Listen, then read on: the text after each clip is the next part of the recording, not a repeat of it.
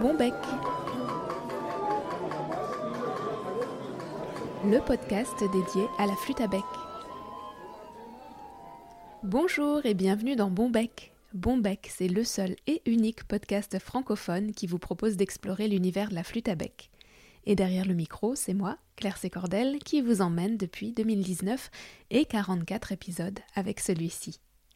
Vous le savez peut-être déjà, ou pas encore, je suis flûtiste, un peu, flutophile beaucoup, mais avant tout et passionnément, je suis facteur de flûte à bec. Et j'ai imaginé Bonbec pour partager cette passion pour la flûte et pour vous convier à découvrir ou à redécouvrir cet instrument tout simplement incroyable. Alors j'espère que vous trouverez dans les épisodes Alphabec qui sont basés sur des mots-clés et dans les conversations avec mes invités comme aujourd'hui, des réponses à toutes les questions que vous vous posez sur la flûte à bec, sur les flûtes à bec, sur le monde de la flûte à bec, et plus encore. Bonbec sort le premier dimanche de chaque mois et vous pouvez l'écouter sur toutes vos plateformes de podcast, sur le site www.bonbec.fr et aussi sur YouTube en cherchant Bonbec Podcast. Je vous laisse également dans les notes de chaque épisode tous les liens nécessaires pour poursuivre l'exploration et la réflexion. Alors que vous soyez néophyte ou averti, je vous invite à m'accompagner à la découverte du monde de la flûte à bec, qui est bien plus vaste qu'il n'y paraît. Vous me suivez? Aujourd'hui, nous parlons de la pratique de la flûte à bec en amateur. Et pour ce faire, je suis très bien accompagnée, puisque j'ai eu le plaisir d'enregistrer cet épisode avec le concours de 10 stagiaires flûtistes à bec de l'Académie de musique ancienne annuelle de l'ensemble strasbourgeois Le Masque, qui est dirigé par Marc Hervieux. C'est un stage qui s'adresse aux musiciens amateurs ayant tout de même quelques années de pratique, ainsi qu'aux élèves des écoles de musique et des conservatoires. Et c'est un stage qui rassemble chaque année des musiciens de 7 à 77 ans pour une semaine de pratique riche et intense. Alors je leur ai proposé de partager leur expérience sous forme d'un cercle de parole. Et je dois dire que c'était une première pour moi, et je crois pour eux tous également. Si vous vous demandez ce que c'est que ça, un cercle de parole, ou si vous imaginez une expérience bizarre et ésotérique, détrompez-vous, un cercle de parole, c'est simplement un cadre, un environnement sécurisant pour que les gens puissent partager leurs points de vue et leurs expériences avec d'autres personnes en toute confiance. Et oui, il faut bien dire que c'est une pratique un peu à contre-courant du débat permanent, de l'invective, du clash, comme on dit, qui sont des sports nationaux actuellement, parce qu'il y a quelques règles à respecter. Chaque participant peut s'exprimer librement, ou ne pas s'exprimer, et être écouté. Aucun commentaire, aucune critique, jugement, aucun conseil ne peut être émis, et c'est un lieu d'expression et d'écoute, pas de débat. C'est donc ainsi que nous avons proposé, et je dois dire que j'ai énormément apprécié l'expérience. Je crois que les participants aussi, parce que nous sommes tous ressortis avec de grands sourires et le plaisir de tous un peu mieux se connaître. Mais entrons donc dans le vif du sujet et faisons les présentations. On commence avec Elisa, Timothée et Philippe, que je vous laisse écouter. Ok, donc je suis Elisa. Euh, je suis de la région de Strasbourg, dans ma 70e année, n'est-ce pas? Alors j'ai commencé la flûte à l'école primaire, comme beaucoup de monde, et je l'ai continuée parce que j'ai une sœur jumelle, et donc on avait l'occasion de jouer à deux, parce que sinon certainement je n'aurais pas continué. Euh, donc je m'appelle Timothée, j'ai 22 ans. Et euh, ça fait à peu près trois ans que je fais de la flûte à bec. J'ai commencé à jouer parce que mon papa joue de la flûte à bec et que du coup on pouvait jouer ensemble. Philippe, j'ai commencé la flûte à bec à, l'âge du lycée pour faire de la musique d'ensemble avec des copains qui jouaient de la flûte à bec. J'avais eu une formation musicale dans une harmonie municipale euh, de mon pays d'origine, mais la flûte à bec c'était quelque chose d'autre. C'est une autre dimension de la musique. Je l'ai pratiquée de pratiquement tout le temps avec quelques interruptions dues aux activités professionnelles. Nous avons ensuite Cathy, Viviane et Michel. Bonjour, je m'appelle Cathy, j'ai 64 ans, je suis d'origine suisse et j'ai commencé à jouer la flûte euh, euh, donc à l'école primaire. C'est la prof qui a proposé des cours, donc j'ai participé Ouais, j'ai joué de temps en temps, mais après, euh, il y a quatre ans, j'ai repris vraiment. J'ai commencé à prendre des, euh, cours euh, au conservatoire. Bonsoir, je m'appelle Viviane, j'habite dans la région d'Épinal. J'ai commencé la flûte à bec à l'âge de 4 ans en attendant un vrai instrument, comme beaucoup d'autres. Et je l'ai repris il y a 30 ans en arrivant en France. Et là, je me suis perfectionnée et depuis 5 ans à peu près, je prends des cours. Je m'appelle Michel, j'ai 66 ans. J'ai commencé à faire de la flûte à bec parce que je jouais du piano et que quand j'étais en vacances, je voulais faire de la musique. Donc, j'ai acheté une petite flûte soprano et j'ai appris tout seul. Et puis, après avoir fait pas mal d'autres instruments, je me suis mis à prendre des cours de flûte à bec depuis maintenant dix ans. Et voilà. Et j'ai l'intention de continuer si, si c'est possible. Et pour terminer les présentations, voici Marianne, Suzanne, Fiona et Anne. Euh, je suis Marianne, bonjour, euh, dans la vingtaine. Je fais de la flûte à bec depuis mes 8 ans et je me souviens pas pourquoi j'avais tellement envie, mais je me souviens que c'était très important que ce soit la flûte à bec et pas une autre type de flûte ou un autre instrument. Voilà, et j'ai joué du coup en école de musique et puis euh, bien plus tard au conservatoire. Je m'appelle Suzanne, je suis d'origine allemande. J'ai commencé la flûte à bec à l'âge de 7 ans dans un petit groupe euh, dans mon village. C'était la femme de l'instituteur qui l'animait.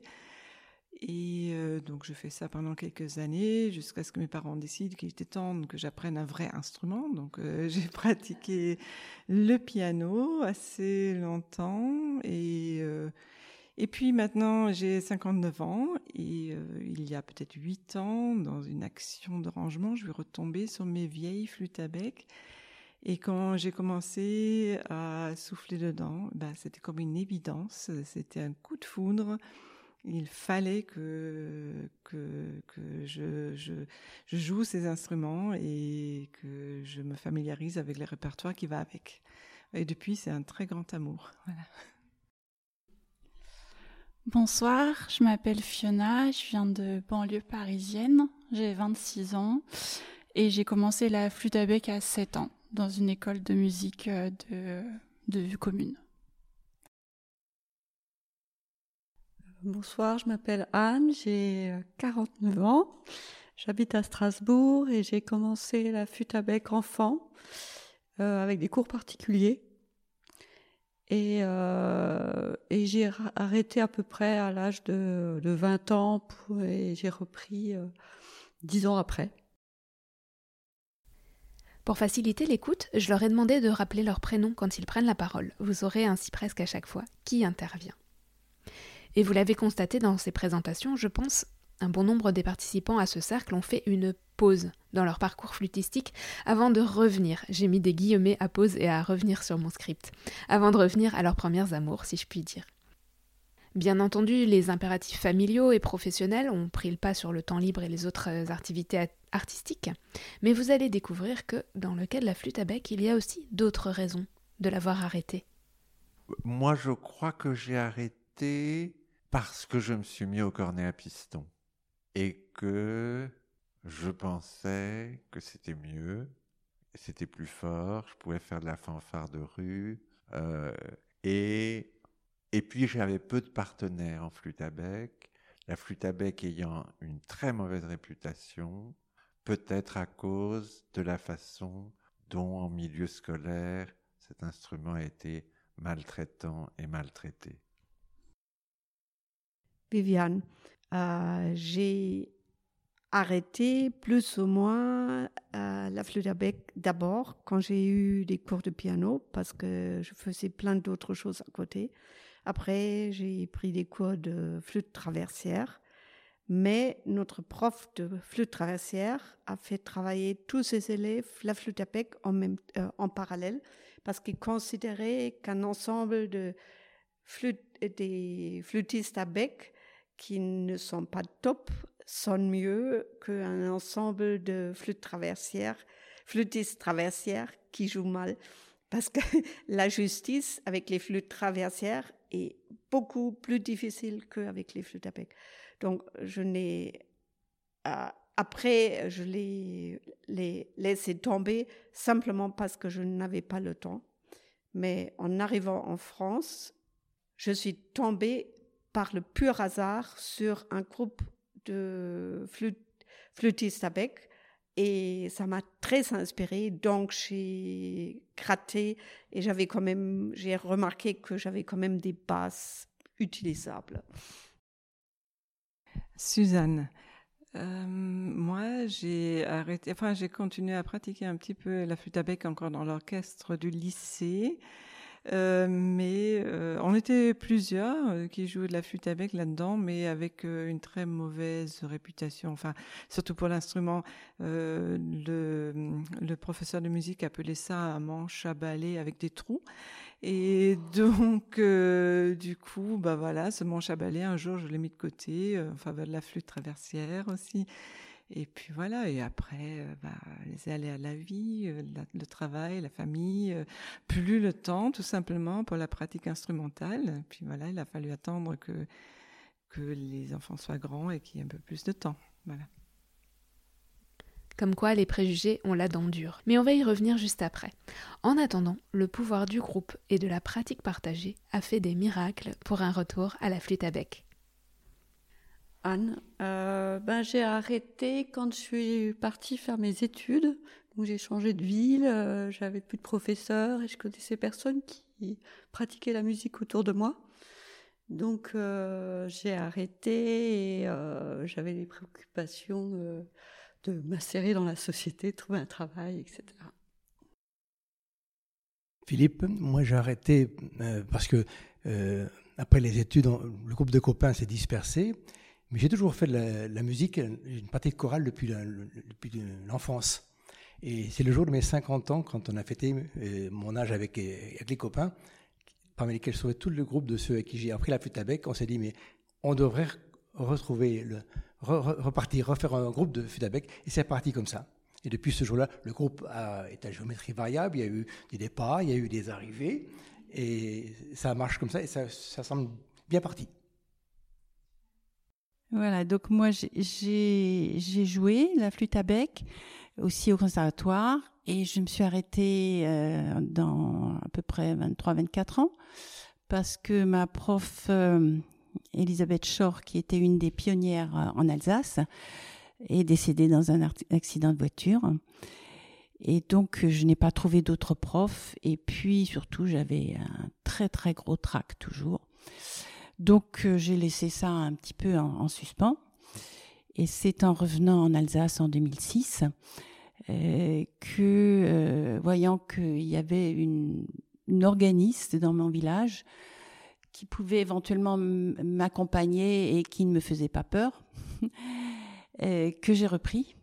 Et je crois que ça m'a beaucoup aidé justement en découvrant que le son peut porter les choses et peut vraiment permettre de, dépasser le trac. J'ai eu envie de revenir quelques instants sur ces préjugés qui sont ambiants, qui sont véhiculés, qui sont intégrés même sur la flûte à bec. Et ma question a donc été la suivante. Quel est le plus gros préjugé que vous avez eu, à un moment au moins, ou que vous avez entendu sur la flûte à bec? Philippe, le préjugé, ce n'est pas tout à fait un, mais c'est Louis dire que la flûte à bec, c'est un instrument pour enfants. Viviane, euh, donc dans ma famille, il y avait plein de violonistes et des violoncellistes et pour tout et des pianistes et pour tous ceux, euh, la flûte à bec était un instrument bon qui joue, qui peut jouer très juste, mais qui est très facile à jouer et qui est bon, pour dépanner, mais rien d'autre. Mais ça a bien changé quand même quand ils sont aperçus que j'arrive à vraiment faire la belle musique. Ils se sont bien joints à moi et on a joué ensemble quand même. Suzanne, euh, dans mon entourage, la flûte à bec a toujours été bien aperçue euh, dans mon entourage familial et amical, mais toujours comme un instrument plus ou moins d'initiation. Voilà, ça s'arrête là. Après, il fallait passer un vrai instrument. Voilà. Oui, quand même, le, le, terme le plus péjoratif et fréquent, c'est du pipeau. Hein, c'est un pipeau. L'expression pipeau, il est très répandu en France et tout le monde a l'horreur des flûtes en plastique que tous les, tous les enfants jouent ensemble, mais dans d'autres pays, ça n'existe pas comme ça. Et je trouve c'est vraiment, c'est pas trop bien. La remarque de Viviane sur ce terme pipeau, qui serait spécifique à la France et particulièrement péjoratif, m'a interpellée. En petit aparté, j'ai demandé donc à Viviane comment se passe l'enseignement de la flûte en Allemagne. Aujourd'hui, il y a des très bons professeurs pour la flûte à bec, mais c'est enseigné dans les écoles de musique, euh, vraiment comme en France, un peu moins solfégique, parce que donc l'approche est différente, mais ça c'est un autre thème. Mais aujourd'hui, donc depuis des années 80 à peu près, c'est aperçu comme un instrument à part entière, avec des très bons profs, avec des superbes euh, ensembles et aussi avec plein, plein, plein de stages et de possibilités pour des adultes ou des groupes euh, pour se former. Et ceci dit, la palme de l'anecdote revient tout de même à Michel.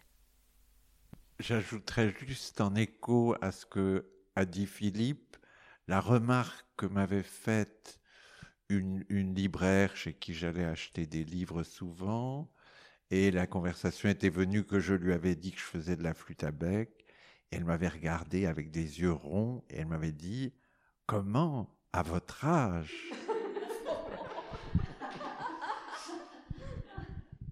En parlant d'âge, effectivement, les témoignages précédents étaient ceux de nos participants qui ont la soixantaine, et on n'avait pas encore entendu les plus jeunes générations. Est-ce que ces préjugés existent aussi pour eux? Quel est le son ambiant autour de la flûte à bec? Vous allez entendre Marianne Fiona et Timothée, qui ont la vingtaine. Marianne, eh ben moi je m'étais, enfin, j'avais pas senti vraiment une chose particulière à propos de la flûte à bec quand j'étais euh, quand j'étais jeune, enfin quand j'étais plus jeune, c'est-à-dire jusqu'à la fin de l'adolescence. Voilà, on faisait à l'école de musique, on faisait pas mal de consorts, euh, on avait l'occasion de jouer avec eux, accompagnés aussi, et puis c'était très chouette. Et j'avais pas senti vraiment de de jugement là-dessus. Et c'est plutôt venu euh, quand je suis allée faire des études et que j'ai emmené ma flûte avec moi et que je sentais que la flûte à bec ça gênait un peu aux entournures. Voilà, c'était pas un instrument très sérieux, euh, c'était un instrument un peu limité. Voilà, c'était un peu ce que je percevais autour de moi. Euh. c'était un petit peu les, personnes surprises quand on leur dit, qui se disent mais c'est vraiment de la musique alors Qu'est-ce qu'on peut bien jouer d'intéressant à la flûte à bec Voilà, ce genre de, questions, on va dire.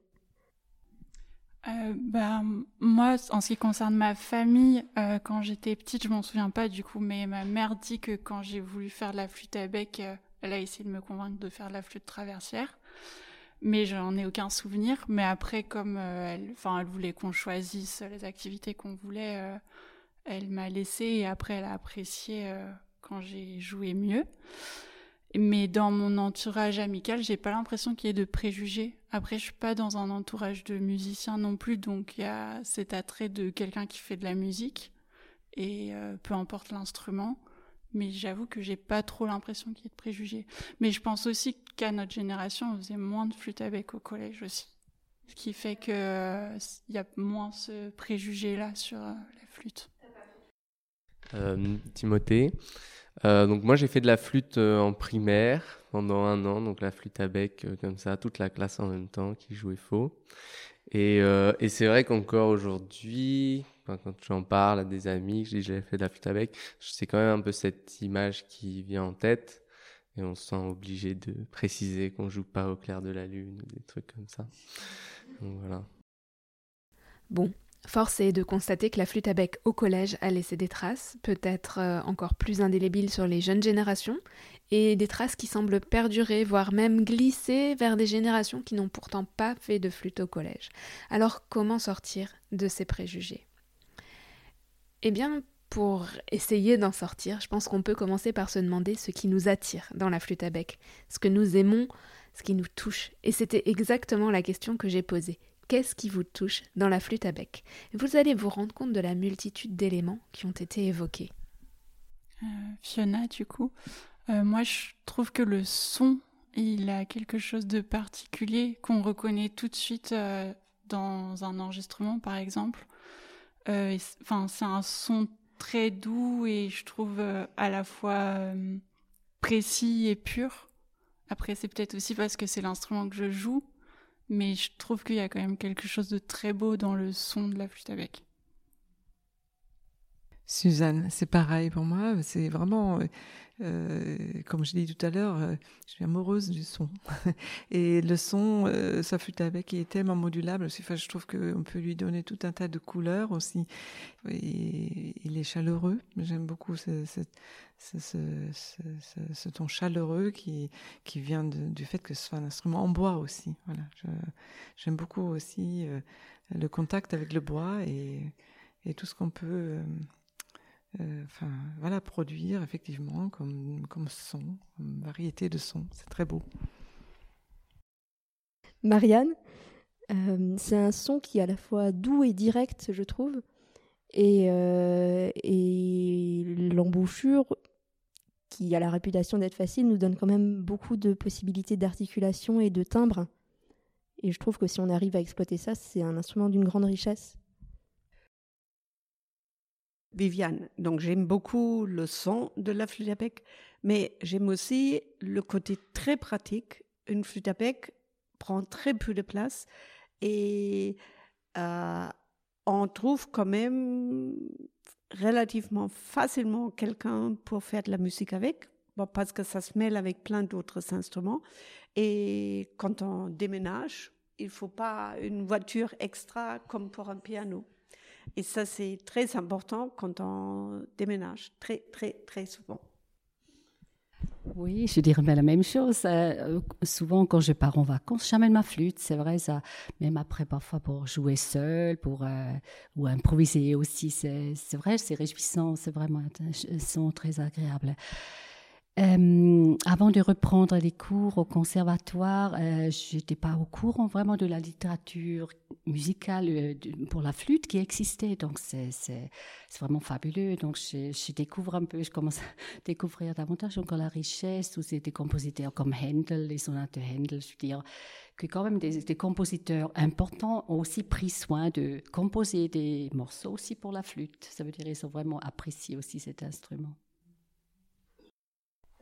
Philippe, la flûte à bec présente un avantage sur la quasi-totalité d'autres instruments, même si elle, est, fragile, elle l'est moins que les autres. Il n'y a pas de clé, il n'y a pas de tube, il n'y a pas de choses comme ça qui, au moindre choc, se tordent, se plient et rendent l'instrument quasi inutilisable. Donc ça, fait, un instrument passe-partout. Et une autre chose que j'ai peut-être pas bien dit tout à l'heure aussi, euh, qui était pour moi aussi le, qui m'a redonné l'envie de jouer la flûte à bec, c'est tout le mouvement des musiciens qu'on appelle baroqueux, qui depuis les fins des années 70 ont réintroduit la musique du XVIIe siècle en particulier et du XVIIIe et du XVIe avec le retour vers les instruments anciens. Quand on a vu, j'ai assisté à des concerts ou à des opéras avec des orchestres dans lesquels euh, il y avait des flûtes à bec.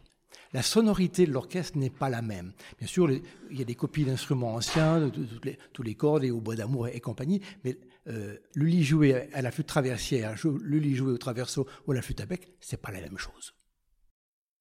Euh, Timothée, euh, moi je trouve que c'est aussi un instrument qui, a une grande,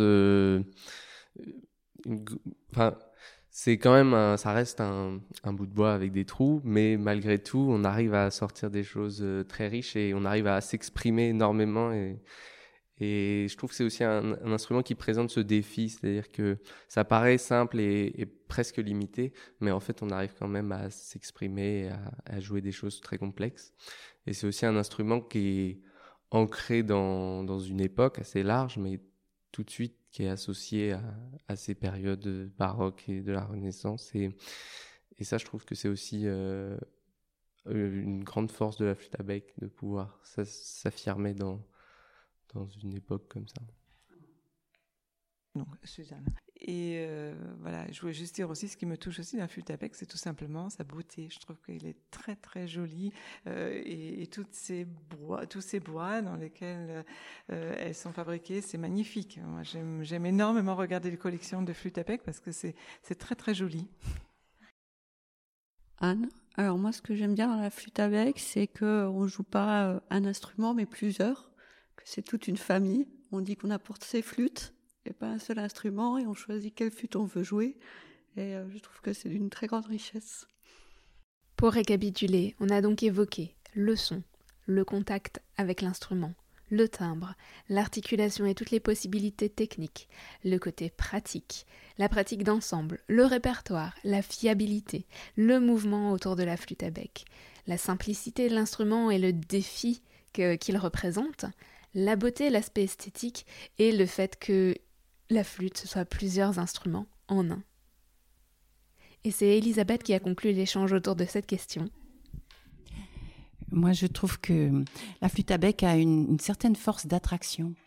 C'est-à-dire que euh, elle, elle, permet à des gens de se, mettre ensemble avec des instruments divers euh, plus facilement qu'un violon, par exemple, un piano peut-être, mais du fait de sa simplicité apparente, elle, permet à des gens de, se risquer à vouloir bien euh, faire de la musique ensemble et avec des instruments divers.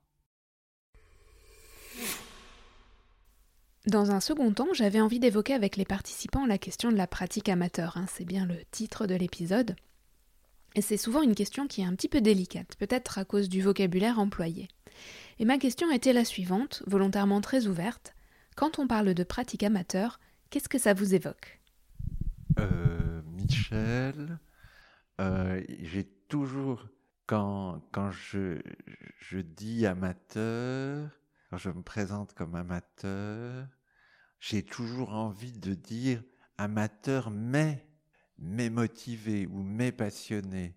Parce que amateur tout court, ça donne toujours, ça, ça reste, il y a un petit côté péjoratif que j'entends parfois, qui est amateur, pas sérieux, dilettante, dilettante qui d'ailleurs est un mot en fait qui est devenu péjoratif alors qu'il n'était pas du tout. Et donc voilà, il y a un petit complexe avec ça. C'est pas simple. Suzanne, le fait de, d'être considéré comme amateur et de me considérer moi-même euh, euh, comme amateur, d'être amateur, euh, moi, ça me laisse surtout une énorme liberté. Voilà, c'est un côté que j'apprécie énormément et je trouve que aujourd'hui, se dire musicien amateur, bah, on peut le dire de façon assez décomplexée. Je crois que, enfin moi en tout cas, je le perçois comme ça. Philippe, la pratique amateur, c'est une pratique qui met en avant, même si c'est pas dit sur une grande pancarte ou un calico, la liberté. On choisit le répertoire qu'on veut, on s'arrange pour jouer comme on veut, et pour le plaisir de le faire. Ensemble, éventuellement de le transmettre. Contrairement à une pratique plus professionnelle qui a des contraintes euh, liées à, la discipline, liées aux instruments, liées au lieu, liées à une réglementation, liées à des administrations qu'on n'a pas forcément dans le domaine amateur, où on cherche justement à se libérer de ces cadres-là. Toujours autour de cette pratique en amateur, la question suivante était que représente pour vous l'occasion d'un stage comme celui-ci? Fiona, bah, du coup, euh, ça permet de jouer avec euh, des instruments, euh, avec d'autres instruments avec lesquels on n'a pas forcément l'habitude de jouer. les viols de gamme, par, par exemple, c'est pas Enfin, ça dépend des conservatoires, mais c'est pas courant.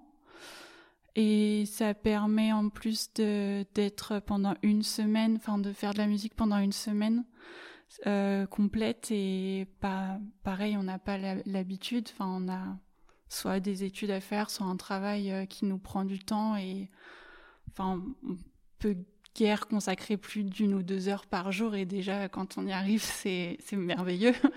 du coup euh, euh, ça permet vraiment pendant une semaine de faire que ça, de faire des progrès énormes et d'aboutir des pièces beaucoup plus rapidement. Enfin du coup d'avoir un résultat euh, rapide qui qui est valorisant. Anne, moi, une semaine de stage, ça, ça me permet de vivre ma passion à temps plein j'ai vraiment l'impression euh, un peu de vivre, euh, vivre la vie d'un musicien et, euh, de rencontrer des gens qui partagent la même passion. On n'a pas l'impression d'être un extraterrestre tout seul dans son coin. On voit que d'autres gens sont tout aussi passionnés et ça fait du bien. Michel, je voulais m'accrocher à ce terme d'extraterrestre. C'est vrai que, que ce, ce, ce, temps particulier, le, la façon dont le temps euh, musical se, se vit, par exemple le fait que qu'on on ne joue pas du tout pareil quand, quand on s'est chauffé le matin même ou quand, quand on, le soir on, a joué.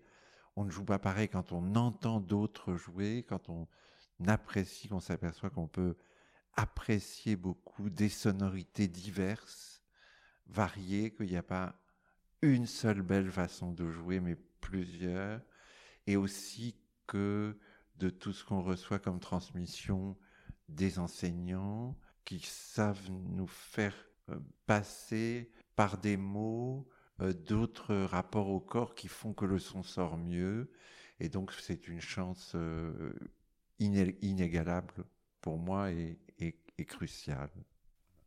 Suzanne, pour moi, il y a deux choses que sont très importantes. D'abord, quand on est amateur, je trouve qu'on a relativement peu l'occasion de partager la pratique musicale. On prend les cours, on est donc avec un professeur.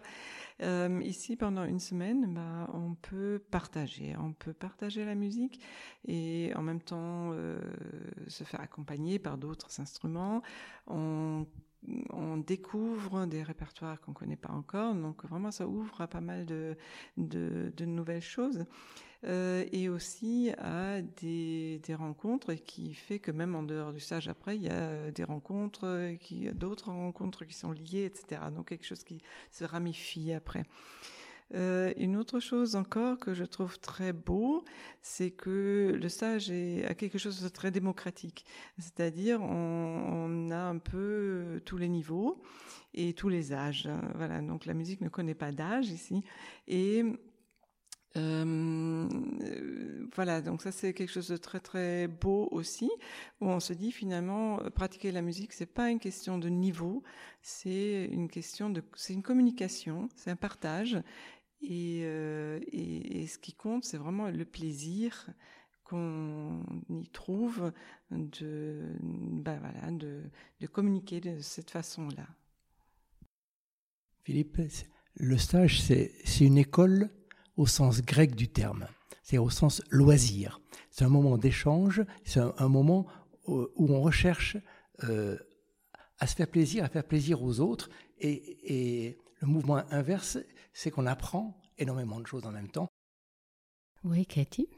Oui, moi, aussi j'ai arrêté les cours aussi il y a deux ans pour plusieurs raisons, mais donc ça, ce, stage permet une immersion vraiment de replonger dans cet univers musical, d'être avec d'autres, de, trouver ce plaisir dans la musique. Donc c'est une grande richesse. Timothée, oui, moi je trouve que donc je sais pas si c'est peut-être propre à ce stage, mais je trouve qu'il y a beaucoup de bienveillance et absolument aucun jugement. Et le fait comme ça qu'on soit mélangé avec des gens de tous les niveaux, euh, ça donne beaucoup de possibilités. On est très libre de travailler ce qu'on veut, avec qui on veut, et ça, c'est ça on peut pas le faire euh, d'habitude. Y a-t-il vraiment quelque chose à ajouter? On va plutôt continuer avec une question un peu plus pratique. Qu'est-ce qui a été ou qu'est-ce qui est difficile pour vous dans l'apprentissage de la flûte à bec? Et je vous laisse écouter une première série de réponses. Euh, Timothée. Euh, moi, j'habite dans une chambre de bonne euh, très serrée et, et donc très mal insonorisée. Et c'est un instrument qui est assez sonore. Et donc, je sais, quand je joue, je sais qu'on m'entend. Et donc au début, c'est assez intimidant de savoir qu'on débute et que les autres nous entendent. Et ça, c'est quelque chose qui est, qui est assez difficile. La difficulté pour une personne comme moi, en particulier, c'est que j'ai beaucoup joué seul avec, des copains sans prendre de leçons. Donc je suis perclus de mauvaises habitudes, de mauvaises postures, de mauvais gestes. Et donc j'ai énormément de choses à apprendre pour euh, jouer plus facilement, pour jouer peut-être mieux. Euh, Michel, moi je trouve euh, que une des difficultés, lorsqu'on a beaucoup de travail ou qu'on est mal organisé, ou les deux surtout, c'est que euh, on peut avoir une certaine avidité. C'est-à-dire que quand, quand on a un quart d'heure, on a envie de jouer euh, deux mouvements d'une sonate ou voire plus, et que du coup on joue vite, mal, et qu'on attrape des tendinites, qu'on a un son épouvantable, et qu'à la fin on a envie de jeter la flûte dans la poubelle. Voilà. Fiona, euh, moi ce que je trouve qui est difficile, c'est euh, un peu pour reprendre cette métaphore que parfois il y a des choses qui se débloquent et qu'on fait un grand pas, et là on est tout content, on fait plein de choses, on a l'impression que tout va mieux, que tout est beaucoup plus beau. Et après, euh, soit on stagne, soit parfois on a l'impression de revenir en arrière à des moments où on n'a pas trop le temps de jouer, pas trop le temps de s'entraîner. Et ça, c'est dur de reprendre la motivation quand on a eu l'impression de repartir en arrière, de perdre des choses qu'on avait apprises, ou de rejouer des morceaux qu'on savait très bien et tout d'un coup s'apercevoir qu'on les sait beaucoup moins bien, que c'est beaucoup moins fluide. C'est difficile après d'être motivé et de s'y remettre. Il y a également toutes les problématiques techniques inhérentes à l'instrument, Suzanne, très concrètement, ce que je trouve pour moi euh, peut-être vraiment euh, difficile, c'est la gestion du souffle. Ça, c'est pour moi toute une question, et c'est très important parce qu'en fait, cet instrument, c'est vraiment une prolongation euh, du corps à travers le souffle, et, gérer le souffle, voilà, ce mystère de la colonne d'air, ça, c'est vraiment vraiment une difficulté pour moi. Anne? Alors, ce qui m'a marqué, moi, dans l'apprentissage à bec, c'est la difficulté de produire des, euh, jolis sons euh, dans les aigus. Ça a été compliqué pour moi. Et passer du stade où, oui, on sait jouer de la flûte, euh, ça va, mais aussi comment, être expressif. C'est aussi un deuxième passage à franchir qui est assez compliqué.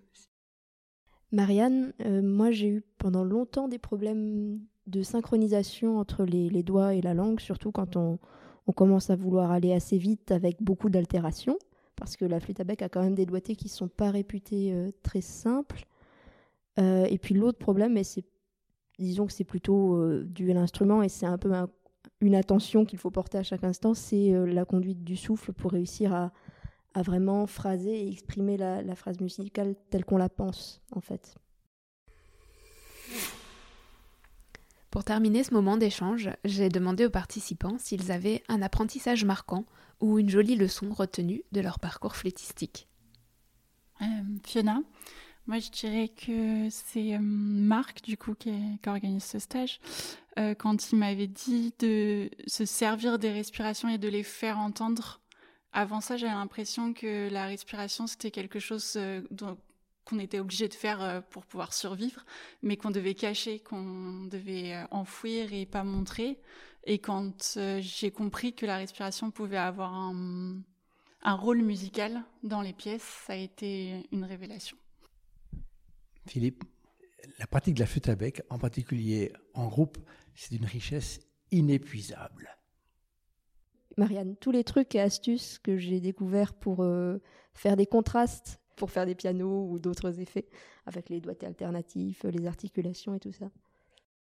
Euh, il, y a il, y quelques années, j'ai lu euh, le livre Bien vieillir d'une d'une psychologue. Euh, donc, elle a dit que euh, voilà que la respiration est importante. Euh, voyez, dans, dans plein de domaines de la vie.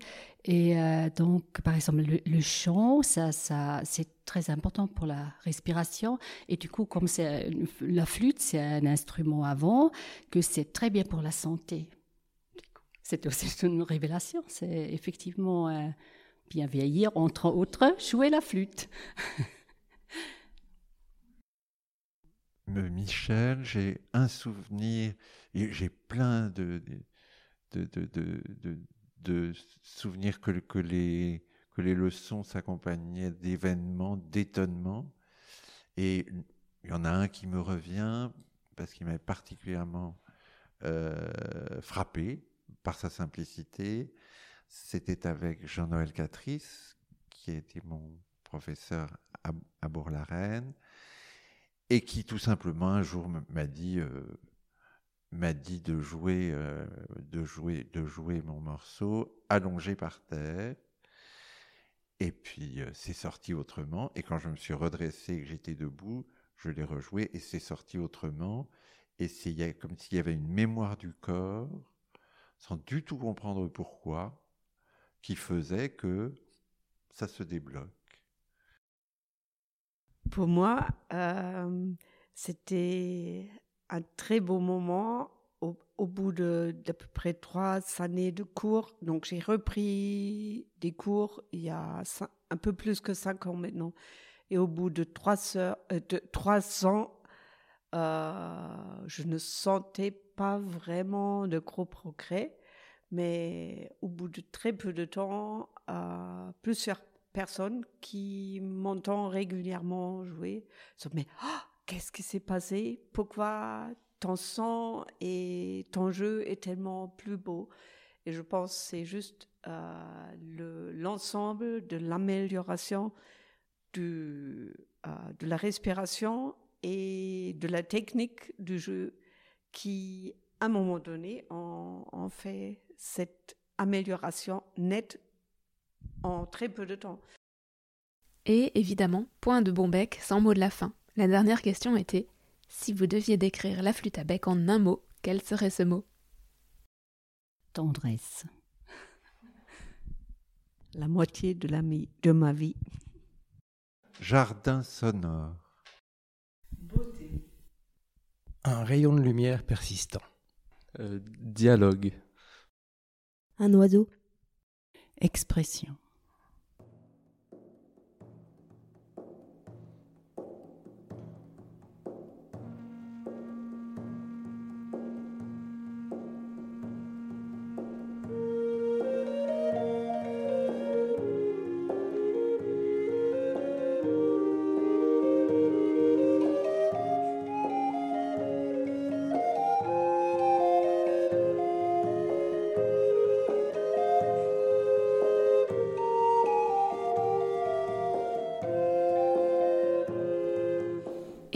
Pour ce premier épisode consacré à la pratique de la flûte en amateur, épisode dans lequel on s'est penché sur les parcours et sur les expériences vécues.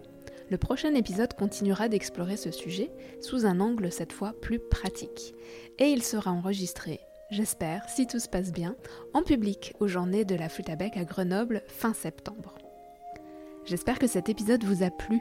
Je sais que vous êtes nombreuses et nombreux à pratiquer la flûte en amateur, alors dites-moi si vous vous êtes reconnus dans ces témoignages, si vous avez vécu des situations similaires à celles des participants. Et si vous êtes professionnel ou si vous êtes dans l'enseignement, je suis certaine que vous trouverez aussi dans ces témoignages des clés pour mieux comprendre et mieux accompagner les élèves et le public des concerts. Je termine par un dernier remerciement à Anne, Fiona, Suzanne, Marianne, Michel, Viviane, Cathy, Philippe, Elisa et Timothée Merci pour m'avoir fait confiance et pour avoir accepté de participer à cette expérience pour Bonbec. Si le podcast vous plaît, dites-le moi en laissant une note ou un commentaire sur les plateformes de podcast, en vous abonnant à la chaîne YouTube de Bonbec ou en me faisant un petit coucou sur Facebook ou Instagram. Je vous lis avec plaisir et reconnaissance et je vous réponds partout où c'est possible. Vous pouvez aussi vous abonner au mail de présentation que j'envoie à chaque nouvel épisode ou encore vous inscrire à ma newsletter 3 minutes pour la flûte, qui vous donne un jeudi sur deux des infos, des anecdotes et des astuces sur la flûte à bec à lire en 3 minutes top chrono. Tous les liens sont dans les notes de l'épisode. Et surtout, vous pouvez parler de bon bec autour de vous et partager, parce que les bons becs, c'est fait pour être partagé. Je vous remercie pour votre écoute. Je vous dis bon bec et à très vite.